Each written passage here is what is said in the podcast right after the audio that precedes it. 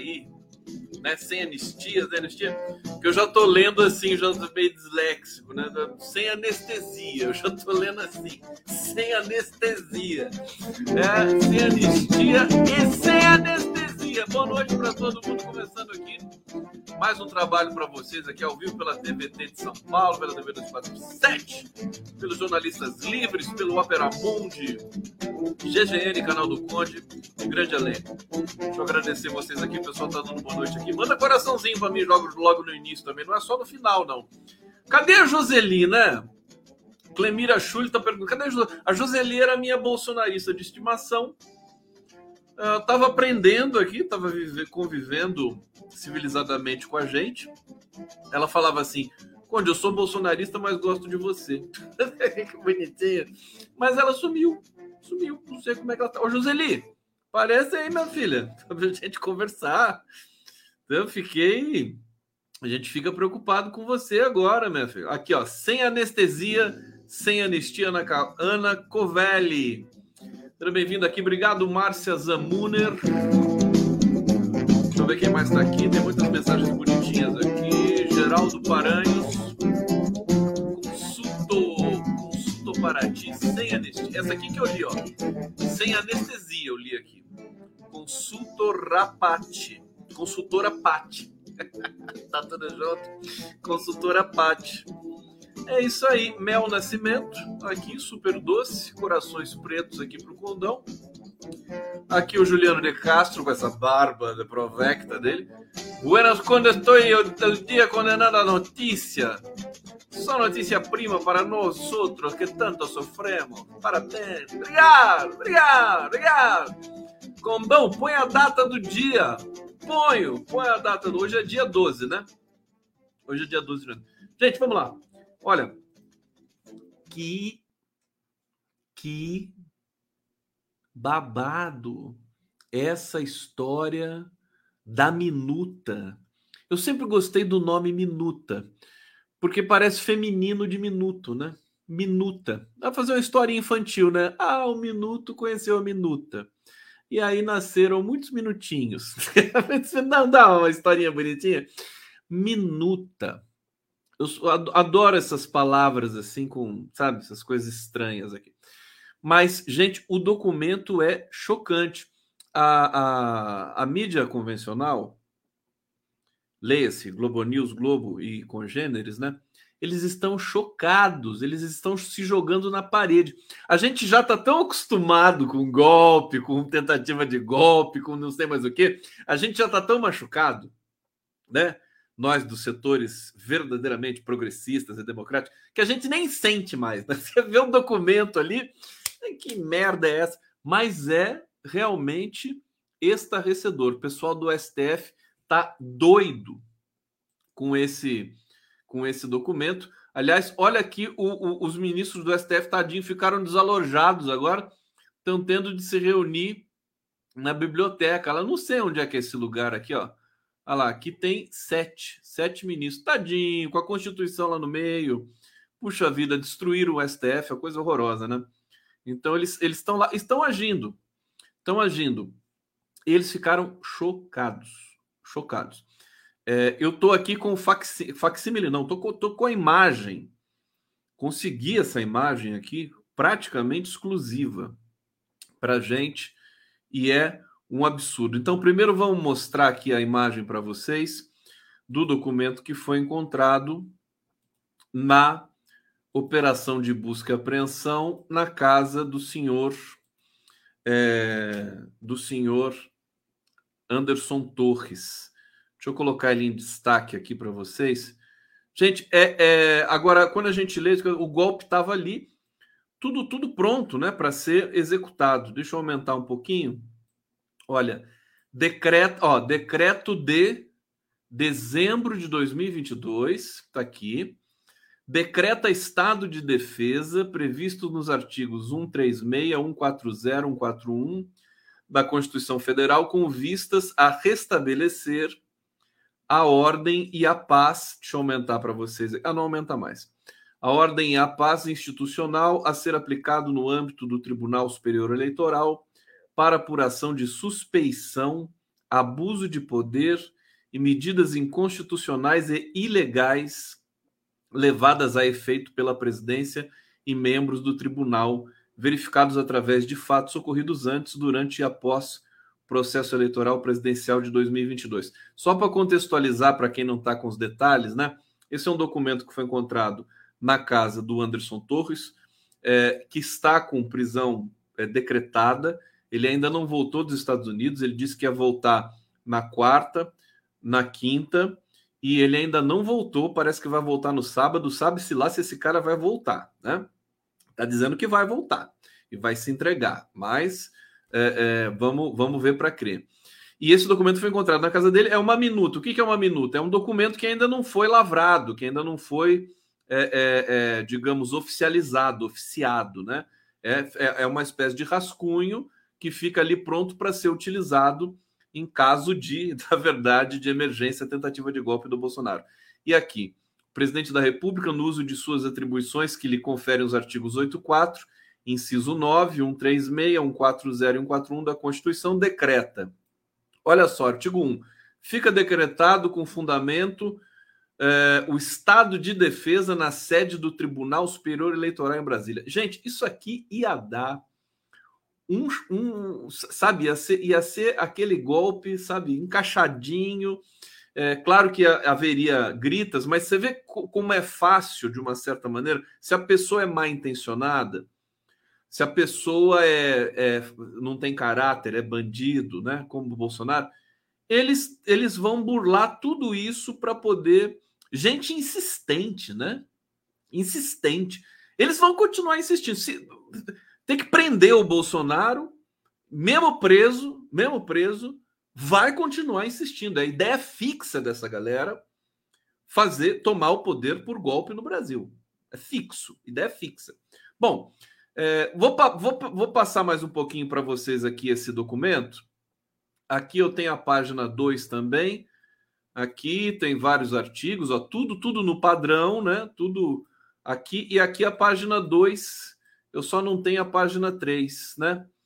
É, na vigência dos estados de defesa, quer dizer, é, é um documento que todo completo, bem redigido, diga-se de passagem, para que é, o resultado das eleições de 2022 fosse realmente é, completamente é, é, des, desqualificado, né?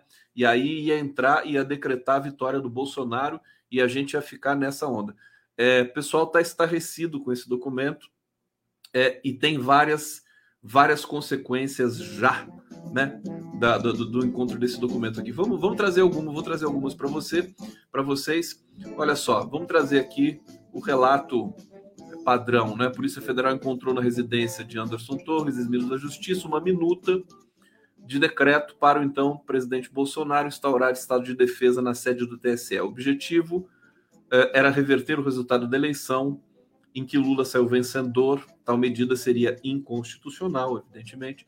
O documento foi. Mas a, a, a, eles iam tentar dar uma cara de constitucional. Né? O documento foi encontrado no armário do ex-ministro durante busca e apreensão, realizada na terça-feira. Polícia Federal vai investigar as circunstâncias da elaboração da proposta. Isso aqui, de uma certa maneira, é, coloca Bolsonaro numa posição muito difícil, porque o Anderson Torres é, é, garoto de ordem do Bolsonaro, ministro da Justiça, escreveu aquilo amando do Bolsonaro. Tem muita gente assustada é, contando que o Anderson Torres vai fazer delação premiada. Tá certo? Já vou trazer essa notícia quente para vocês aqui, que tomou conta aí hoje, está tomando conta aí do clima de Brasília. Material tem indicação de ter sido feito após a realização das eleições, teria o objetivo de apurar abuso de poder, tal como eu li para vocês aqui. É, o documento cita o restabelecimento imediato da lisura e correção da eleição de, 20, de 22. Uh, deixa eu ver aqui. Torres não estava no Brasil no domingo.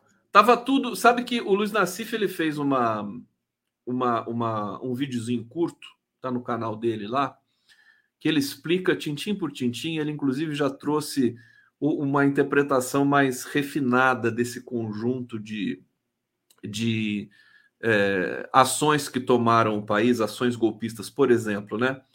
É, logo após a derrota do Bolsonaro, é, os acampamentos começaram imediatamente a ser implementados pelos bolsonaristas. Todos os acampamentos é, na, na, nos pátios né, frontais dos quartéis generais espalhados pelo Brasil, que são zonas de é, em que a, as polícias militares não podem, não têm jurisdição, que é a jurisdição do próprio exército. Então eles todos foram para esses para essas localidades espalhadas pelo Brasil. Isso era, veja, era um, um, um, um plano realmente para golpe, o golpe no sentido tradicional, tomada de poder, né?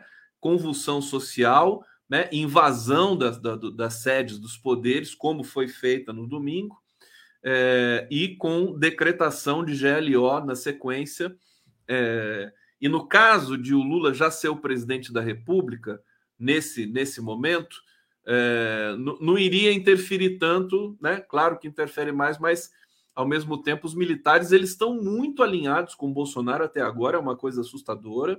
Nós temos notícias aí de que um grupo de WhatsApp da Marinha, né, foi inclusive é, é, um, um, um, um almirante pediu, saiu do grupo de WhatsApp porque estavam todos ali, né, todos da alta cúpula da Marinha, é, é, criticando com muita virulência o novo comandante da Marinha, que foi nomeado por Lula e, e, e, e, que, que elogiou muito Lula na sua na assunção do cargo, já que não teve transmissão de cargo porque o comandante anterior da Marinha se recusou é, aí nessa transmissão de cargo, porque ele, eles têm esse problema, é um problema sexual desses caras com o Lula, né? O Lula, o Lula provoca fortes emoções, emoções primitivas, né? Nesses caras, esses milicos aí, eles ficam tudo com, ficam tudo piscando, Você sabe, sabe aquela coisa de ficar piscando?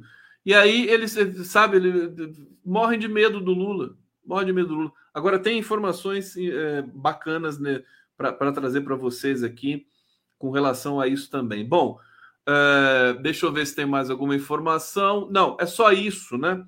Uh, aqui, decreto golpista previa comissão revisora das eleições e quebra de sigilo de ministros do TSE. Né? E aí eu estava falando do Nassif, né? O Nassif diz que o Bolsonaro amarelou. Amarelou. É, ele poderia ter, no, em algum momento, decretado a prisão do, do Alexandre de Moraes aí ia ver o, o que, que ia acontecer. Mas ele, ele ficou com medo, Bolsonaro.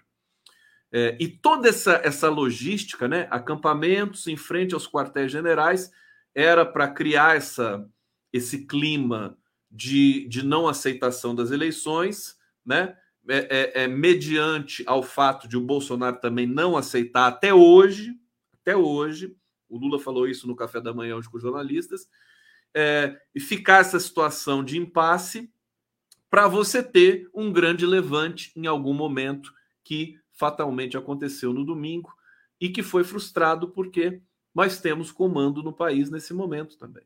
Né? É, veja, estava tudo ali ensaiado, tinha gente no GSI é, é, que ainda é cúmplice de Bolsonaro, que é a herança do governo Bolsonaro para o Lula. Tem gente infiltrada lá dentro, que é uma grande dor de cabeça para o governo. Eles estão, parece que tem uma BIM, que é, tem uma outra inclinação. Não dá para você trocar todas as pessoas de uma vez, né? Tem que ser uma coisa transitória, aos poucos. É, e tem a, a, polícia de proteção do, do Planalto. Tudo isso tem o, o Gonçalves Dias, que foi nomeado pelo Lula o, o, o diretor do GSI, né? Presidente do GSI, é, e que frustrou também a, o governo, porque não foi capaz de prever o que estava acontecendo ali, quando muito, se não foi conivente por alguma razão, né? Gonçalves Dias é um general de, de confiança do Lula, do PT, mas as pessoas também mudam, né? Precisa saber até onde é, essa confiança pode ir. Quer dizer, quebrou-se todas as todos os, os circuitos de confiança depois desse episódio. Bom, deixa eu seguir aqui nessa é, nesse relatório para vocês. Olha, o decreto golpista encontrado na casa do ex-ministro é, Anderson Torres previa, além da instituição do Estado de Defesa, a criação de uma comissão controlada pelo governo Jair Bolsonaro, responsável por fazer a apuração da conformidade e legalidade do processo eleitoral. Também estabelecia as quebras dos sigilos de correspondência e comunicação telemática e telefônica dos membros do TSE. O Alexandre de Moraes, vocês conhecem o Alexandre de Moraes. Vai vir chumbo grosso aí do Alexandre de Moraes. Ele, ele simplesmente ficou é, estarrecido né, e irritadíssimo com esse documento. Já conhece a figura, é o cara que afronta o Bolsonaro mesmo, né? E vai e agora a probabilidade do Bolsonaro ser preso aumentou muito. Eu já vou ler essa essa, essa, essa questão para vocês aqui. Bom, também estabelecia as regras dos sigilos de correspondência e de comunicação telemática. Isso aqui eu já li. A medida de exceção valeria para todo o período do, do processo eleitoral, até a diplomação de Lula e do vice-geral do Alckmin, que aconteceu dia 12 de dezembro. Já, veja, estava tudo casado, porque no dia 12 de dezembro houve aqueles atos terroristas prévios de Brasília, em que quatro ônibus e dez carros foram incendiados. Tá certo? Essa gente não é brincadeira, não. De acordo com especialistas, o decreto é inconstitucional porque representaria uma interferência indevida do executivo no processo eleitoral. Bom, outra outro desdobramento. Outro desdobramento vocês aqui um pouquinho, vai que vocês estão aqui firmes e fortes. Arthur Rezende da Silva Conde, os concursos públicos de admissão de servidores públicos têm urgência de mudança. Esse Anderson Torres é delegado de carreira. Que horror. Tem toda razão. Obrigado, Arthur. Super abraço para você. Concursos públicos precisam ser revistos com muita atenção, né? Eu sei como é que é isso, eu já participei de bancas de correção de concurso durante muito tempo e, e precisa ser revisto. Né? O Enem é um exemplo muito positivo disso. Né? É um, um, concurso inteligente que valoriza outras competências e tudo mais, e não só aquele decoreba, aquela coisa é, de, de, de, norma culta e tudo mais, o português. E, e a, por exemplo, a é, memorização de leis. Né? É por isso que o Sérgio Moro passou no concurso. É por isso que o Deltan Dallagnol passou no concurso. Vocês já viram esses caras falando, né? Se expressando? Eles são fraquíssimos. São muito incompetentes. Olha, é, Rogério Gomes está dizendo aqui, Conde, por mais que queira, eu não creio que os milicos tenham saco para dar golpe sustentá-lo. Então tem tudo isso. Agora, ele, eles estavam ali, é, é, é eles ficaram e ainda estão, e o Lula deixou entender isso hoje nas suas falas públicas, que eles ficaram é, lobotomizados pelo bolsonarismo, né? Bolsonaro rebaixou as forças. As forças precisam ser recuperadas nesse sentido mínimo de dignidade cognitiva para almirantes, para generais, enfim, essa alta cúpula aí que ficou é, notadamente toda voltada para o Bolsonaro. É um trabalho que vai ter que ser feito agora. Agora, uma coisa eu posso garantir para vocês: o Lula hoje, hoje o Lula assumiu as Forças Armadas, assumiu o comando das Forças Armadas. A fala do Lula no café da manhã com jornalistas é, foi muito contundente, né? Ao dizer que as Forças Armadas precisam voltar para sua uh, caixinha uh, institucional, né? Vamos, vamos, já vou trazer essa questão do Lula, né? É, ele expõe desconfiança com segurança do Planalto, expôs essa desconfiança ali para os jornalistas e diz que as Forças Armadas não são poder moderador. Muito forte a fala do Lula. Ele chegou para mandar agora. Agora o Lula. Né, você não, não adianta você ser assim, aquele né, estupor de, de, de democrata, né? Você precisa é, é, também mandar, você é o presidente, você precisa impor autoridade, você precisa impor respeito, você precisa chamar as falas, né? Porque o militar reconhece isso. Ele não reconhece quem fica ensaboando muito e chama o Múcio para cá, chama o Múcio para lá. Não, o Lula se deu conta disso e chamou agora a responsabilidade. Isso é uma notícia fantástica. Bom, ele disse que as Forças Armadas não são poder moderador como pensam que são. Imagina, é a primeira fala do Lula depois de eleito nesse tom, dirigido às Forças Armadas. Ele é o comandante em chefe. Todos têm de obedecer o Lula. É, isso claro que dentro de toda a organização constitucional do país. É, expôs a desconfiança com a segurança do Palácio do Planalto ao dizer que tem convicção de que policiais militares deixaram os manifestantes golpistas invadirem a sede do poder executivo. Petista afirmou ainda que confia em José Múcio, apesar dos desgastes que ele vem sofrendo, é, e disse que vai manter o Múcio à frente do ministério. A questão do Múcio, agora com essa assunção do Lula como né, o comandante de tudo, é quase um detalhe agora, né? Agora, agora é mais embaixo. Agora o Múcio vai fazer o papel dele quase que de tradutor, né? Tradutor. Quem vai mandar, olhar no olho é, e dizer o que vai, vai ter de ser feito é o Lula. É, e ele disse o seguinte, abre aspas, essa a imagem que eu tenho das Forças Armadas, umas Forças Armadas que sabem que seu papel está definido na Constituição. As Forças Armadas não são o poder moderador, como pensam que são. As Forças Armadas têm um papel na Constituição, que é a defesa do povo brasileiro e da nossa soberania contra possíveis inimigos externos. É isso o papel das Forças Armadas, está definido na nossa Constituição. É isso que eu quero que seja bem feito. Né? Ele botou o verbo querer na primeira pessoa do singular, né? Para mostrar para as Forças Armadas e para qualquer né, é, é, almirante com tendências golpistas aí de rescaldo entenderem que agora a coisa é diferente, é mais embaixo tem um presidente da República que manda e ele é o comandante. Bom, tá aqui dito essa, essa isso é muito importante, tá? Simbolicamente, portanto, o Lula hoje assumiu definitivamente aí o comando das Forças Armadas. É...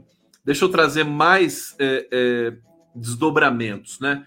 Ministros do Lula falam em tentativa de golpe com minuta de decreto, né?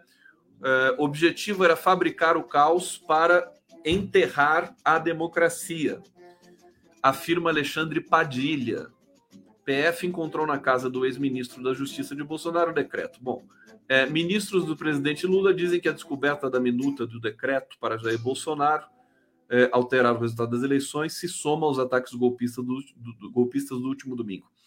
É, o ministro de Secretarias das Relações Institucionais, Alexandre Padilha, disse que fica comprovado que o objetivo era fabricar o caos para enterrar a democracia. Abre aspas do Padilha aqui. À medida que as investigações avançam, fica ainda mais claro o objetivo criminoso de quem financiou, organizou, realizou os atos do último domingo. Bolsonaro e seus seguidores, derrotados pela vontade soberana que os brasileiros manifestaram nas urnas, queriam fabricar o caos para enterrar a democracia. A tentativa de golpe foi detalhadamente premeditada e esboçada, mas nós não vamos deixar que seus autores saiam impunes. Olha, é isso. E agora tem também a, a, a, reação do PL, do partido do Bolsonaro. O Bolsonaro ficou numa situação agora muito complicada. Ele, tá, ele, ele já virou praticamente persona não grata nos Estados Unidos, né? Ele pode ser expulso a qualquer momento. É, isso não é nenhuma figura de linguagem. É, e esse documento, somado ao tweet que ele publicou e depois apagou, né? que já está sendo alvo também de um pedido de uma série de procuradores e subprocuradores para a PGR, para o Augusto Aras, é, é, que, enfim, acho que vai deixar de ser o protetor do Bolsonaro em algum momento, né? Oportunidade é única agora. É, também é, abrindo um inquérito criminal contra Bolsonaro. Então, o cerco se fechou com muita força, com muita força de fato. E aqui, uma, uma, um bastidor, né? O núcleo mais próximo de Bolsonaro já teme depoimento comprometedor de Anderson Torres. O Anderson Torres vai falar, né? É, tá todo mundo contando com isso.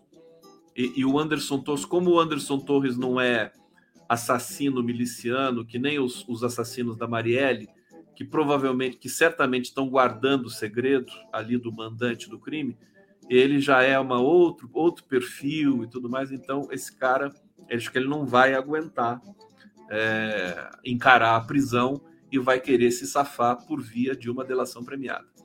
É, aliados próximos de Bolsonaro já não escondem o temor com o depoimento comprometedor do ex-ministro da Justiça Anderson Torres, até mesmo com o cenário de delação premiada.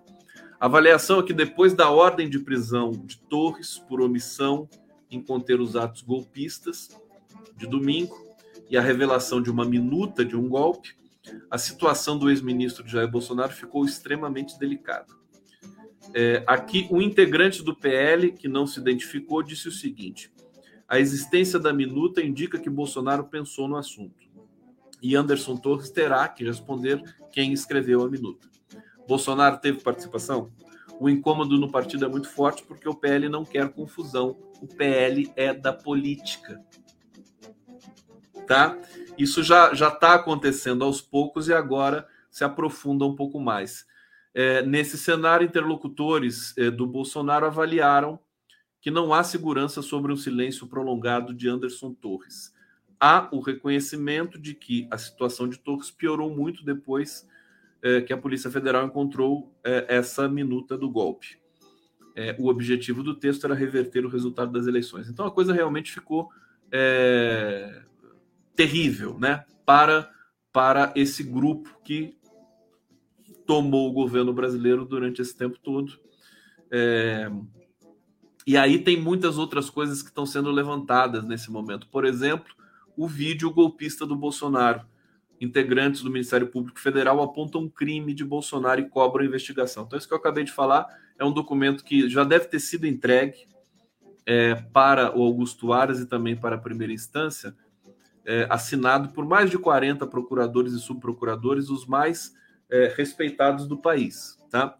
Então é um documento que tem uma validade muito grande. Fora isso, tem é, aquele abaixo assinado que vocês, inclusive, assinaram aqui ontem, que eu coloquei na tela, né? Que é sem anistia para o Bolsonaro, pela prisão do Bolsonaro. Tem outro, um outro documento que eu acabei colocando hoje também, não para vocês, vou ver se eu acho aqui para colocar para vocês também, que é o desagravo do prerrogativas para o Cristiano Zanin. A Denise Cris está dizendo aqui: eu acho que o Torres vai espanar. Ele é o típico espanador, né? Espanador. Ele vai espanar. É, aqui. E agora tem muita coisa pela frente. O governo está com muita. Flávio Dino. O Lula ficou bravo. O Lula hoje falou grosso com militares. Foi bonito de ver. Foi bonito de ver. É, e também fez um discurso belíssimo na posse da presidenta da Caixa Econômica Federal, que é uma funcionária de 33 anos de carreira da Caixa, e vai mudar completamente aí, enfim, a, a oferta de crédito, né, para as pessoas poderem trabalhar. Ele vai ser rápido, viu? Esse grupo, hoje o Haddad também anunciou o plano, um plano para é, é, é, atenuar um pouco a dívida pública brasileira e foi é, bem recebido. Não tivemos nem notícias de que bolsa caiu, bolsa subiu, nada disso. Ele apresentou com toda a equipe, inclusive Simone Tebet ao lado dele. É, vou ler essa, esse, esse relato para vocês, mas vou frisar antes o seguinte: o corpo de ministros é muito competente, eles estão é, interessados com sangue nos olhos, alguns são candidatos à presidência em 2026, né? então eles vão dar tudo de si são competentes. Né? Problema é que a herança catastrófica do governo Bolsonaro ela prejudica demais, porque você é, não tem as, as estruturas dos ministérios foram abaladas e ainda tem gente ali dentro que está naquele, naquele, naquele ritmo ainda do golpista Bolsonaro. Bom, vou botar a vinheta para vocês aqui. Vocês querem vinheta? Hein? Vamos botar uma vinha, vamos botar o feijão puro aqui que vocês gostam tanto. A gente tanto. come só feijão puro,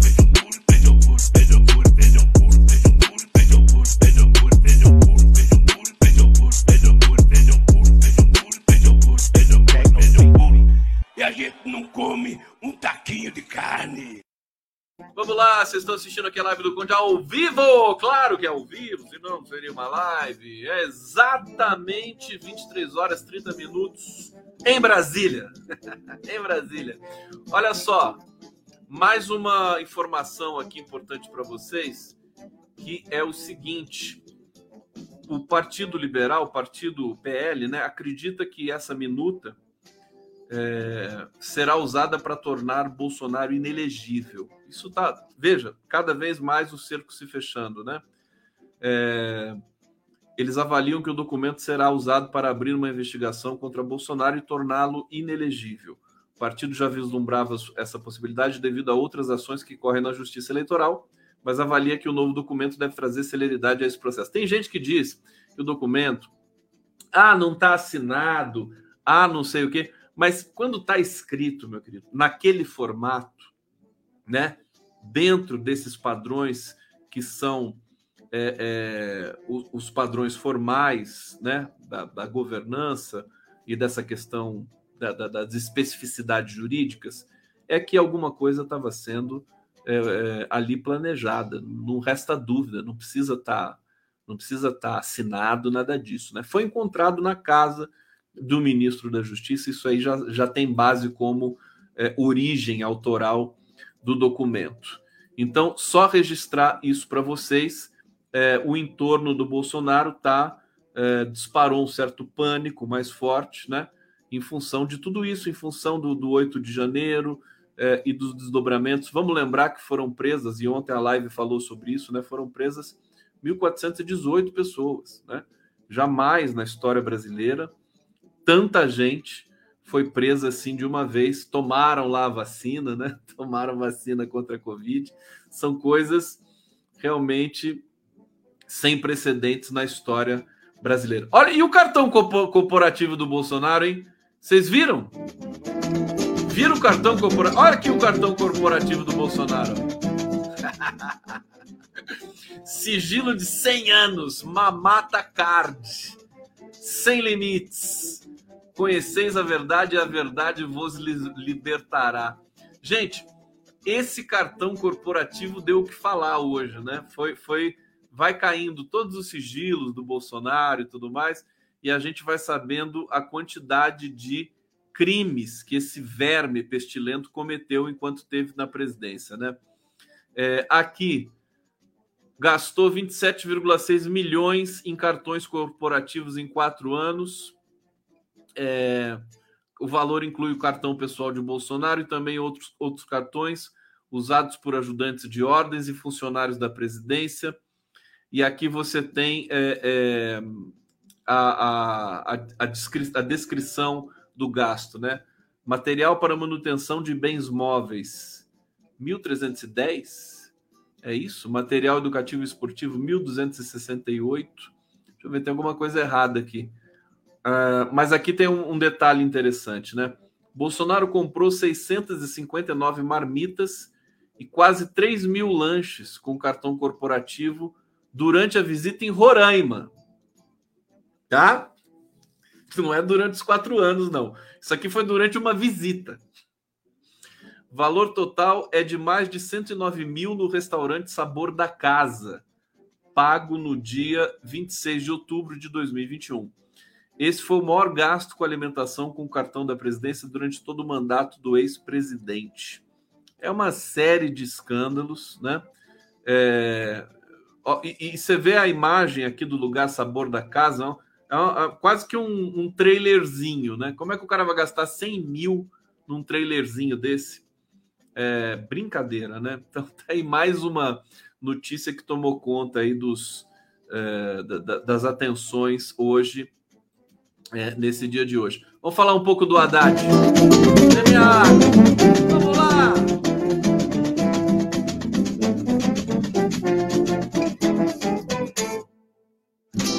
Tomar muita água, gente. Importante, né? Tomar água. Deixa eu ver como é que tá aqui vocês no bate-papo. Uh, aqui.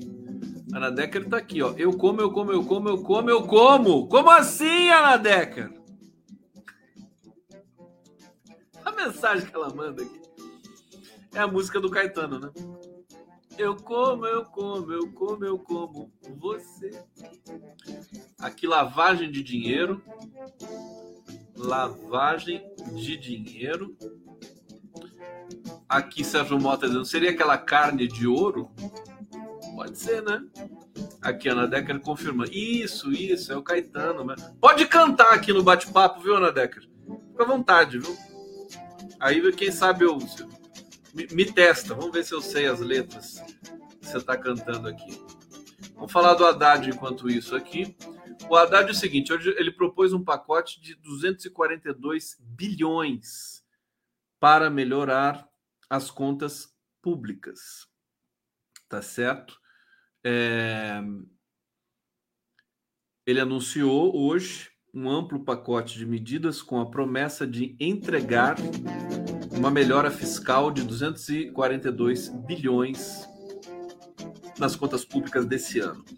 As iniciativas seriam suficientes para reverter o déficit e colocar, recolocar o país no azul em 2023, embora o próprio ministro, de forma preventiva, tenha admitido que o efeito pode ficar abaixo do esperado.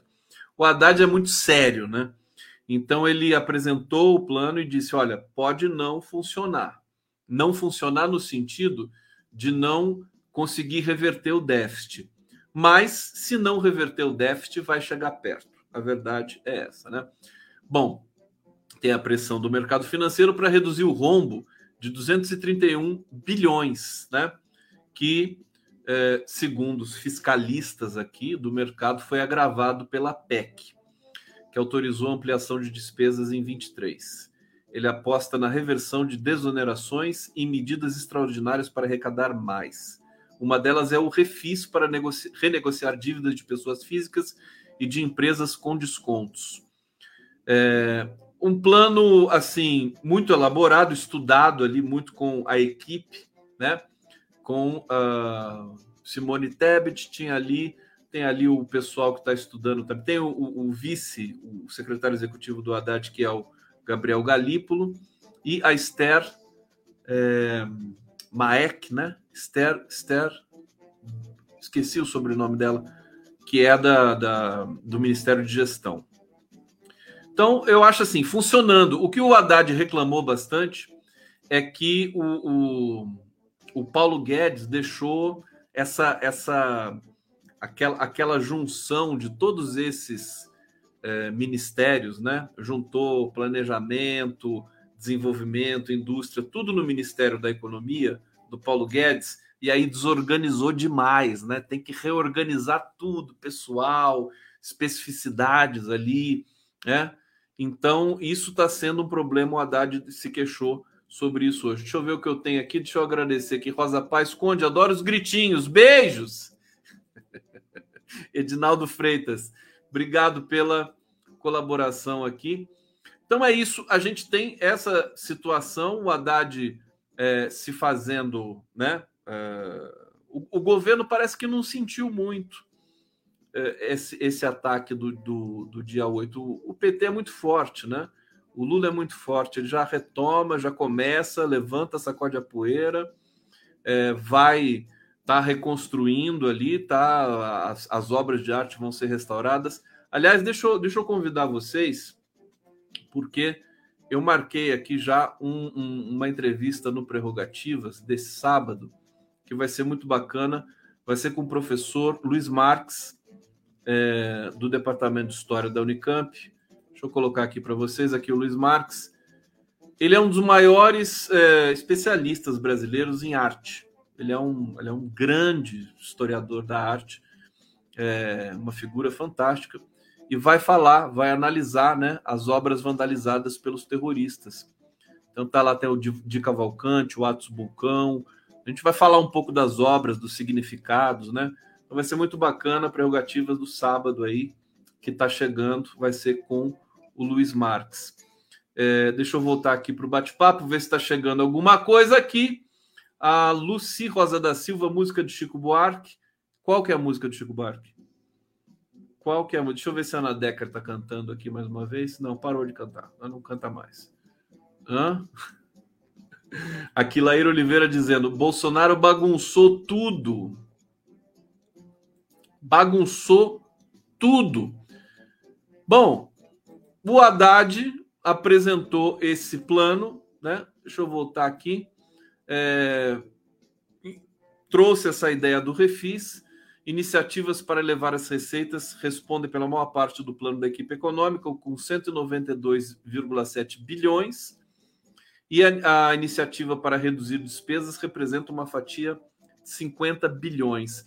Eu, eu quero destacar com vocês o, o Lula hoje no, na posse da ministra, da, da presidenta da Caixa Econômica, né?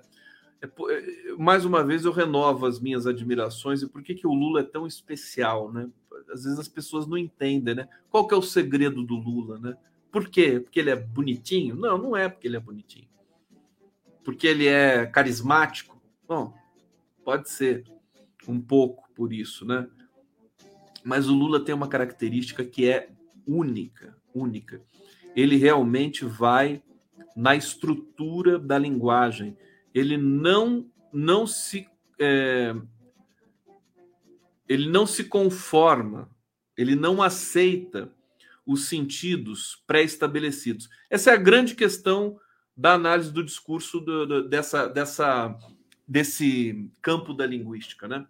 É, claro que, tecnicamente, é, esse campo da linguística vislumbra apenas que você ah, entenda como é que se processa o sentido, como é que se produz o sentido com palavras, né? E como é que você constrói é, discursos e, e, e, sedimenta esses discursos na história, na sociedade. É, é, é muito interessante, é muito legal. Agora, dentro disso, pode haver uma posição política, né? de você não aceitar aquilo que vem de cima para baixo. Então, hoje o Lula deu mais uma aula quando ele fala de gasto de investimento. É emocionante, gente, porque ele pergunta, ele já está perguntando há algum tempo, ele vai formulando em, em é, work in progress, né? em tempo real. Ele formula um pouquinho aqui numa fala, numa entrevista, e ele está com essa questão do gasto de investimento ali matutando na cabeça dele. E ele está dizendo: por que, que por que, que os empresários, os empresários chamam tudo que não é pagamento de juro de gasto, né? Veja, ele vai mexendo na semântica, né? Por que isso? Ele não aceita. Ele simplesmente não aceita. Que é uma coisa que o jornalista deveria ter também como espírito crítico. Por que, que você aceita o sentido dado de cima para baixo? Veja, a língua é uma é, é uma instituição ela enseja também respeito. Você respeita os sentidos da, uh, da, das palavras, né? Com uma certa elasticidade limitada. Você respeita os sentidos da palavra. Veja, isso exatamente está no cerne aí do fascismo, que também viola né, a instituição linguagem, viola a produção de sentido. E aí você tem o negacionismo, você tem as fake news e você tem essas cenas patéticas aí de gente se jogando no chão é, e gritando Bolsonaro, eu autorizo, né? Você tem tudo isso. É, e o Lula é exatamente a vacina para tudo isso. É impressionante. E, então, ele, quando ele coloca essa questão do gasto, dessa questão semântica, por que, que eu vou chamar de gasto? Né? Chamar pejorativamente um dinheiro que é um investimento na educação, na alimentação das pessoas. Esse é o dinheiro mais bem investido que você pode ter. Né? Dinheiro para as pessoas se alimentarem, para não morrerem de fome? Tem dinheiro mais bem investido do que isso? Então ele leva essa espécie de semântica humanizada para dentro da estrutura do governo e para dentro da estrutura do debate público. Uma vez que ele vai ser atacado por todos os veículos, pelo mercado, por esses mensageiros aí subrepetícios que tem por aí, ele é, se garante indo na estrutura da produção do sentido. Então, é genial. Eu espero que o Lula aprofunde esse processo, né? Nesse momento, que eu acho que é onde ele vai ter maior sucesso. A, a, a, a gente fica se perguntando, né? Mas o que, que o Lula tem? Como é que o cara se elege três vezes presidente da República, né? Como é que o cara. Você vê que é impressionante. Hoje, com quem que eu estava conversando? É, o Emir Sader. Emir Sader, que é uma figura fantástica, ele é muito amigo do Lula. E, e, e eu estava até perguntando para ele: o Lula te perguntou alguma coisa depois desse episódio aí do domingo? Ele falou: não, não, tal, de vez em quando a gente conversa, não sei o quê. Mas é, ele, ele fala com um certo ceticismo, o Emir Sader, né, dessa trajetória do Lula. Quer dizer, todo mundo querendo levar ele para uma embaixada e tudo mais antes de ser preso, todo mundo morrendo de medo, falando: o Lula vai morrer na cadeia. Não pensava isso, né? Todo mundo tentava fazer a cabeça do Lula, falou: você vai morrer na cadeia, você não pode, não sei o quê, não pode se entregar. Falou: eu vou cumprir, vou provar que sou inocente. Ele, ele tinha garantia disso e provou. Né? Esse processo, eu sempre digo pro, que assim que as pessoas elogiam com toda a justiça o Zanin, né? É, mas eu nunca esqueço, eu não posso esquecer da próprio, do próprio papel do Lula na sua própria defesa. Porque o Lula contrariou o Zanin algumas vezes, não foram poucas. Né? O Lula, porque o, o, o, advogado ele quer defender o cliente, ele quer, né? não precisa dizer isso, né? ele quer proteger o cliente. Então, ele, ele aceita certas certas negociações para que o cliente não sofra, né? Tem aquela história, aquela história clássica que todo mundo conhece, que o Lula é, ele estava lendo muito na, na, prisão e aí é, o, o Manuel Caetano disse para ele que olha, se você fizer uma resenha é, do livro, né? Cada livro que você leu, você diminui sua pena em, em um dia para cada livro, em três dias para cada livro. Não sei como é que é que funciona isso. Ele ficou insultado, falou: não, não vou reduzir nada. Eu estou lendo porque eu quero ler. Então, o Lula ele tem essa fortaleza moral, né? E, e, e acho que intelectiva dentro da estrutura dele, que foi conseguida aonde? Com a dona Lindu. Né? Com a dona Lindu. A gente vê que as coisas mais, mais preciosas da vida não são não são essas essas uh, explicações, né? Esses tratados de filosofia, Nietzsche, Kant, né? Nada disso. É uma senhora, né? Analfabeta que ensina os filhos a terem dignidade. Você vê que não tem nada que supere isso no campo da educação. Isso é muito sério, é muito forte. E propicia que o Lula tenha essa relação com as palavras, com o sentido. Ele simplesmente não aceita. Se a palavra não agrada a ele, se aquele sentido não está bom, se aquele sentido é tóxico, ele vai lá e mexe nesse processo, né? Eu não sei se vocês sabem, mas eu entrevistei aqui o, o, o Frei Chico um tempo atrás. Depois eu quero vou, vou falar com o Frei Chico para conversar com os outros irmãos do Lula que estão vivos ainda é, porque o Frei Chico tem essa mesma, essa mesma matriz assim de lidar com as palavras. Inteligentíssimo, né? Conversei também muito com o, Fábio, filho do Lula, também inteligentíssimo. Tem uma coisa ali que é da família humilde, da família que tem essa dignidade, né, de viver, de compartilhar, de partilhar o pão é, e de não, de não é, é muito forte no Lula isso, muito forte. Essa honestidade, e a coisa de não é, é, tirar um centavo fora do lugar que não tenha, é, que não, não pertença a ele. Bom, daqui. Bom, outra coisa, eu acho que o governo está tá sendo agora o Lula dando essa chave, né? assumindo o comando das Forças Armadas, é, outras ações vão vão é, vir ali junto com isso, né? Por exemplo, a quebra do sigilo do Pazuello, quer dizer, não vai ter negociação com forças armadas, não se negocia nada. O Múcio não está ali mais para negociar nada. Agora, o Múcio, no máximo, ele vai é, transmitir a mensagem de Lula para o comando. Não é mais o contrário, né? Porque parecia que o Lula estava ali como embaixador, o, o Múcio estava ali como embaixador dos comandantes para é, interlocução dentro do governo. Não, agora mudou, o Lula inverteu esse processo. Agora o Múcio vai dizer para o comando o que, que o Lula quer. Né? Bom, dentre tantas coisas, tem isso aqui. Militares resistem, mas o governo Lula vai levantar o sigilo do caso Pazuello. Né?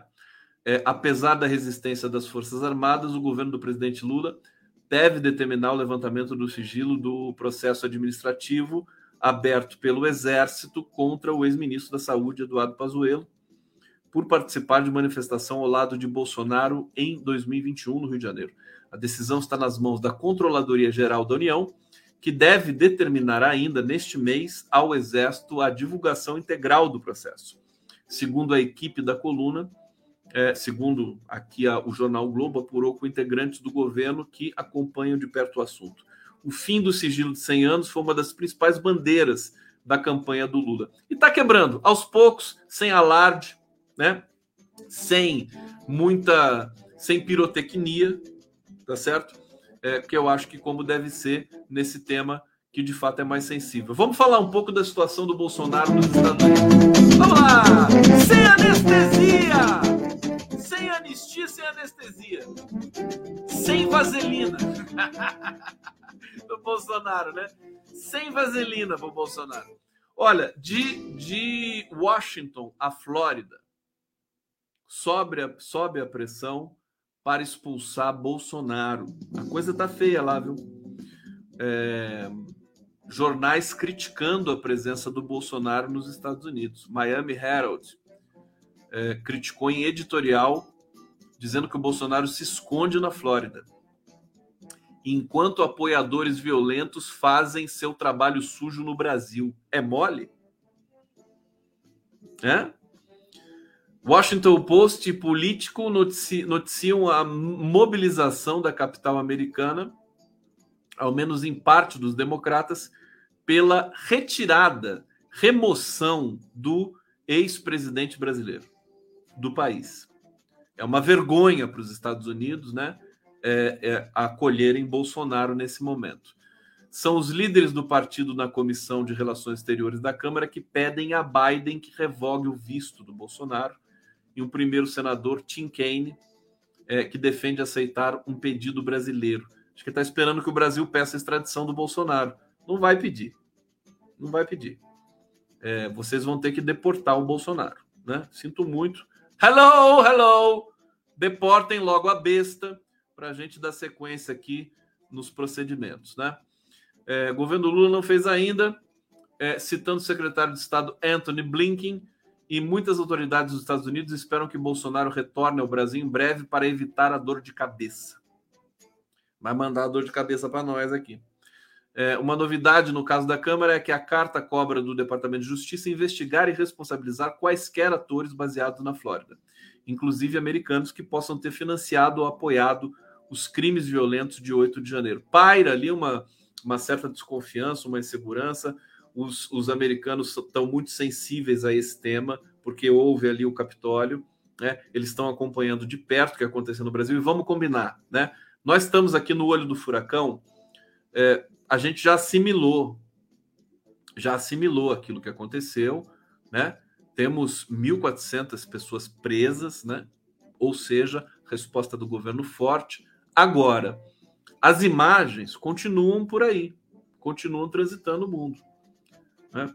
É, evidentemente, a imagem, a imagem da prisão ela não circula o mundo como a imagem da, da invasão no Congresso, no STF e da destruição as imagens são muito fortes, são muito fortes. Tem, inclusive, como é que você vai explicar, né, para o público europeu, americano, que é, o que está acontecendo no Brasil é diferente do que está acontecendo no Peru, que já teve 46 mortos. No Brasil não teve mortes, pelo menos não nesse circuito. A polícia mata né, pretos na periferia todo dia, né? A gente acaba esquecendo desse detalhe, né? Quando a gente fala, eu acho muito engraçado quando alguém de esquerda fala assim, né? Não, quando começar a morrer gente, aí a coisa fica feia, mas morre gente todo dia nesse país. Só se for assim, tem que refazer, né? Quando começar a morrer branco, né? Quando começar a morrer branco, aí talvez a coisa mude de fato. Você sabe uma curiosidade, né? Desses 1.418 presos, eles podiam até fazer um levantamento disso para a gente depois mas é, maioria esmagadora de branco, né? Você não tem golpista preto, negro, difícil, né? É, sabe se acho que tem a ver também com uma certa ancestralidade do povo preto que não se submete a esse tipo de, é, de loucura, né?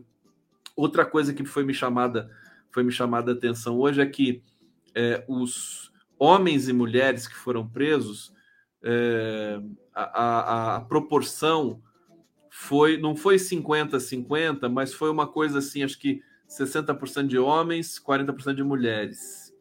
É isso? É, e, e que na invasão ao Planalto e às sedes dos poderes tinha muito mais homens do que mulheres. É, o Fernando Horta está defendendo a tese de que houve ali liberação de muitos homens é, por conta de amizades com militares e policiais e não sei o quê, é, naquele período da triagem ali no, no, no ginásio. Precisa conferir, precisa confirmar, estou aqui. Isso não é peremptório, não é uma afirmação, é apenas uma ilação que eu estou fazendo aqui, baseado também na opinião do Fernando Horta. Deixa eu ver se tem mais algumas coisas para vocês aqui. Likes, eu aceito likes, eu aceito também é, coraçõezinhos, né? Já está tá chegando a hora. Vocês podem mandar os corações aqui pro Condinho dormir feliz. Deixa eu ver aqui o que vocês estão falando. Célia Naim tá aí, ó. Convocar as idosas. Tu sabe o tamanho da raiva das idosas no Brasil? Não sei. Eu sei que tem uma idosa que foi presa, que já, já tinha sido presa por tráfico. Eles conseguem as piores pessoas do país, né? Impressionante, né? É, é a nata da nata é, do lodo, do lodaçal. Impressionante. Aqui, Cassandra Capranica dizendo, prova que mulher é bem mais é bem mais informada. Aqui, Marlito Lousa, quando morrerem brancos ricos, é, aqui, Comendador Teixeira, Pombo, equilibramos o percentual de brancos e negros na prisão. É, e Jair Renan, quando vai para Papuda. Eu acho que em breve, viu, gente? Eu acho que hoje a gente teve um rescaldo muito bom. O Lula chamando a responsabilidade de maneira muito contundente, assumindo de fato o comando das Forças Armadas. Vamos ver o desenrolar dos acontecimentos. É, e a batata do Bolsonaro, do Anderson Torres, assando profundamente. Né? É, então, esse é, é, o recado de hoje. Eu vou ficando por aqui. Renovar as baterias para trabalhar para mais uma jornada, para mais uma maratona amanhã. Tá bom? Beijo para vocês. Ó, no coração.